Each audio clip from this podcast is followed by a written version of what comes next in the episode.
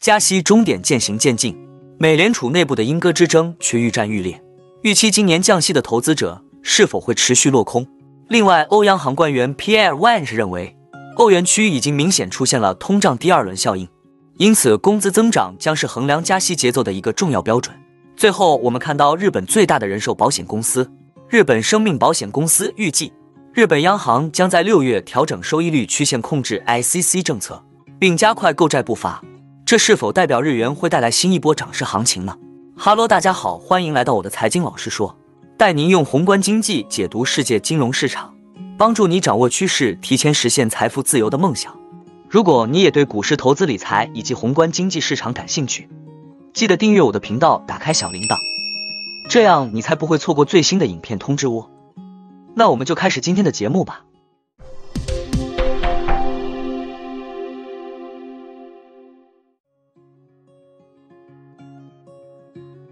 我们首先看到台股部分，目前外资期货还是留多单趋势尚未改变，目前还是有一万五千口以上多单流仓。另外，小台散户多空比方面，散户转做多第五天，但由于台币续贬，外资并未大幅买超。因为目前属于美国财报周，投资人应中性看待，不要过度去放空指数，小心嘎空风险。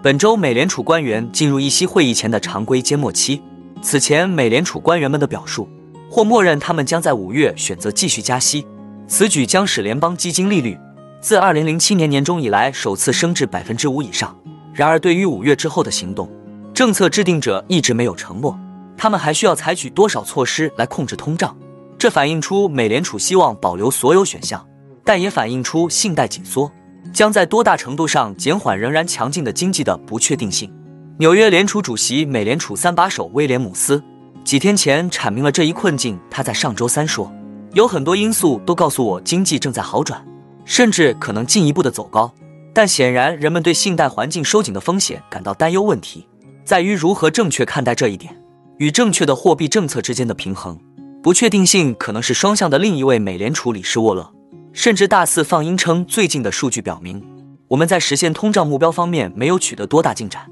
然而，对于上月硅谷银行倒闭后，地区银行收缩放贷的力度有多大，以及目前整个经济体的信贷供应受到了多大程度的阻碍，人们的看法存在分歧。鲍威尔和其他官员承认，信贷紧缩将助力美联储达成其目标，但德意志银行首席美国经济学家表示，鉴于全面影响尚不清楚，目前的问题是风险管理。根据美联储最新的褐皮书，许多地区的贷款标准已经普遍收紧。消费者和企业的贷款额大幅下降，现在的问题是情况会恶化到什么程度？这引发了人们的担忧，即美联储正处于紧缩的太远的边缘。根据美联储的三月会议纪要，自硅谷银行破产后，美联储的工作人员已经改变了他们对经济衰退的看法，并表示温和的衰退现在是他们今年的基本预测。官员们则继续淡化经济收缩的可能性，但有几位官员在政策路径上采取了更为谨慎的态度。富国银行预计，美联储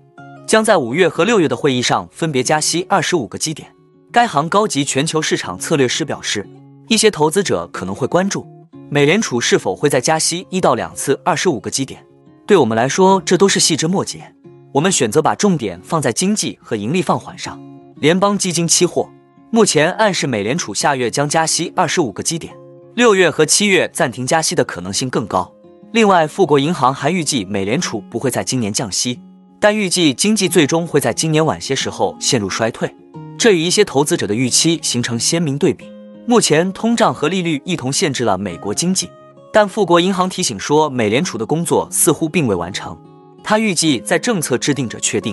通胀率有望达到百分之二的目标之前，不会选择降息，至少在二零二四年之前不太可能。富国银行预计明年会有多次降息。限制信贷的举措将比现在少得多。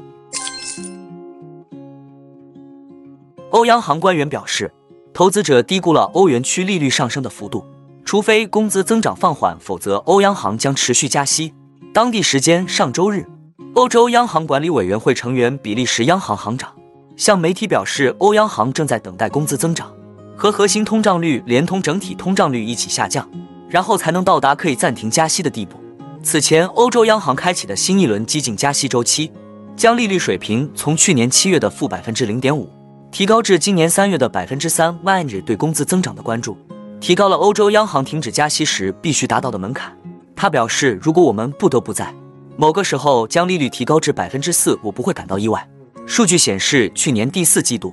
欧元区二十个国家的每小时劳动力成本同比上涨百分之五点七，创下历史新高，并超过了美国的工资上涨速度。德国工会周末达成了一项为期两年的协议，将提高约两百五十万公共部门员工的工资。巴克莱分析师表示，该协议相当于每年加薪百分之五，与欧元区今年预期的工资增幅一致，但低于德国去年百分之八点七的通胀水平，也低于 y n 最初要求的百分之十点五的幅度。但 y n 认为，欧元区已经明显出现了通胀第二轮效应，工人要求提高工资以抵消生活成本的上升。而这将进一步推动物价上涨。欧洲央行上个月发布了一份由三部分组成的未来政策决策指南，称未来的利率变动将由其通胀预测、过去基本价格压力的变化以及其政策的影响程度综合决定。w n e r 表示，工资增长是其中的关键部分，因为它对通胀预测有很大影响。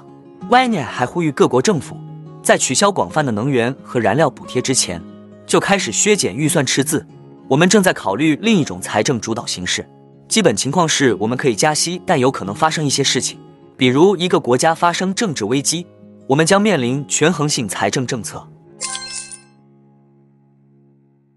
日本生命保险公司认为，当前国债收益率不太有吸引力，预计日本央行会在六月宣布新举措。金融和投资规划部门的执行官员告诉记者，日本央行将允许基准收益率在百分之零到一区间。而目前的上限是百分之零点五。他说，央行将通过此举帮助缓解日本债市的压力。目前，日本三十年期国债收益率约为百分之一点三。CCK 说这不太有吸引力，因此我们计划缓慢购买债务。我们可以等收益率上升时再进一步增加买入量，并补充说，收益率接近百分之一点五到二将非常有吸引力。投资者担心日本央行的一举一动都将影响全球市场。他们正在仔细研究生命保险公司的投资计划，了解一旦发生政策调整该如何转移投资组合。如果日本国债收益率提高，吸引海外资金回流。鉴于国家基金是债券的主要投资者，美债和巴西债券的持有者都将面临风险。虽然日本央行本周将召开会议，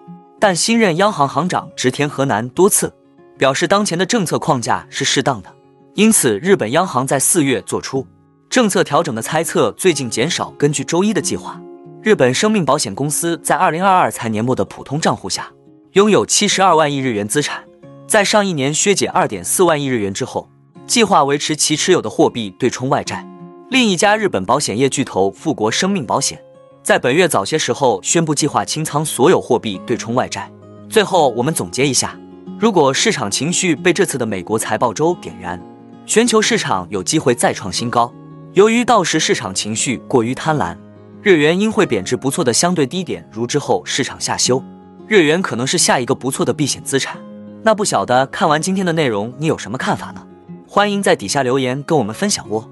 那我们今天的节目就先分享到这里。你也喜欢用宏观经济看全球投资的机会吗？如果你也喜欢这样的内容，记得帮我点赞以及订阅分享，YouTube 的大数据就会再推荐类似的影片给你哦。那我们下一支影片见了，拜拜。